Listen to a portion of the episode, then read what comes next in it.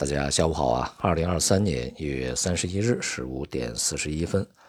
今天的亚洲股市呢是承接昨天晚间美国的股市啊全面走低，包括 A 股在内也是如此啊。到收盘的时候呢，绝大多数这个主要指数都是下跌的。呃，那么从这个行业板块个股上来看呢，其实还是大多数股票保持比较稳定啊，甚至是有所上涨的。拖累大盘的主要的因素是这个。权重股啊，尤其是大消费以及大金融啊，在今天呢是压制大盘最为这个重要的力量啊。在当前这样一个比较敏感的时间窗啊，前面我们讲，呃，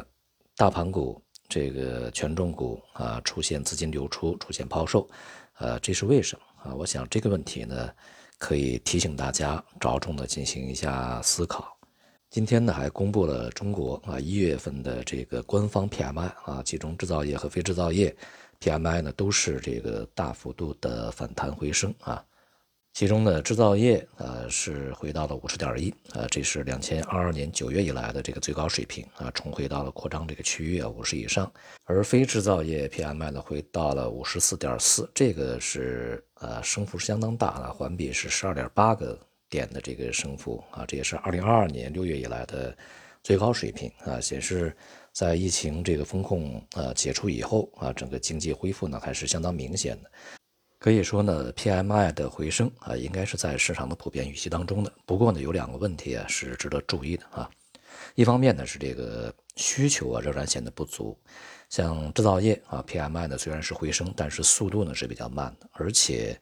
在这段时间啊，它的这个回升相对于非制造业而言呢，就显得不温不火啊。这主要表现在新订单这个增长方面啊，无论是国内还是国外呢，其实增长都不是那么的强劲，尤其是外部啊，这个出口订单呃，这个只是目前这个水平呢，只是四十六点一。一方面呢是微升，而另外一方面呢，仍然是处在这个收缩区啊，就是五十以下嘛。所以呢，我们从中国的这个角角度来看啊，呃，外部的经济呃这个走软，已经是一个非常明显的一个状态了啊。同时呢，反映这个需求不足的企业占比呢，呃，仍然是高达百分之五十三点二，这个水平是相当高的啊。所以在今年这个经济增长呃过程中呢，我们在前面全年展望里面也曾讲过啊。外部需求的走弱可能会对今年的经济啊带来一个负向的一个效应啊，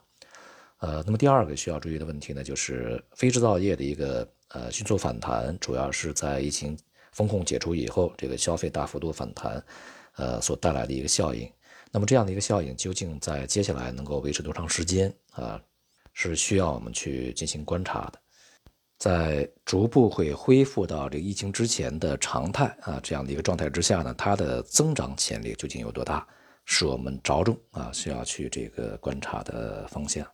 尤其呢，我们今年以这个消费嘛，这作为啊全年 GDP，啊全年经济增长的一个最重要的抓手啊，所以相关的数据呢是很重要。而从外部市场来看呢，这个一方面啊，股市、债市都是从高位回落；而另外一方面呢，美元企稳啊，这个有所反弹。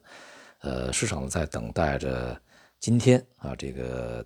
美联储将开始的两天啊，为期两天的货币政策会议。呃，市场非常期待，就是美联储会释放出来一些这个暂停加息和减息的这样的一个这个措辞啊，这样的一些信息。市场目前所预期的是三月份会停止加息，也就是这个月啊，就是这次会议加二十五个基点，下次会议再加二十五个基点，然后就停止加息。九月份开始降息啊，这是市场当前的预期。而且呢，股市和债券市场以及外汇市场都已经反映了这样的一个预期啊。那么接下来啊，就需要看美联储是否啊能够去满足市场的这样的一个胃口和预期了。个人来看呢，美联储这个向市场呃传递一个啊释放一个相对温和和鸽派声音的可能性并不是特别大啊，它最多是中性。所以呢，在当前啊这个时间节点呢，我们需要重点关注市场可能会出现的一些波动。那么另外呢，对于今年这个美元啊黄金。以及原油，这个目前市场普遍预期是美元会下跌啊，黄金会上涨，或者原油会下跌。但是呢，我。我们的观点啊，可能正好相反。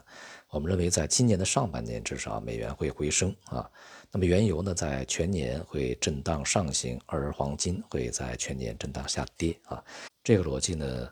总体而言是建立在市场可能会犯错误啊这样的一个情况下，也就是市场的预期和美联储最终所实行的政策，那么或者说和经济的现实情况可能是不匹配的啊。好，今天就到这里，谢谢大家。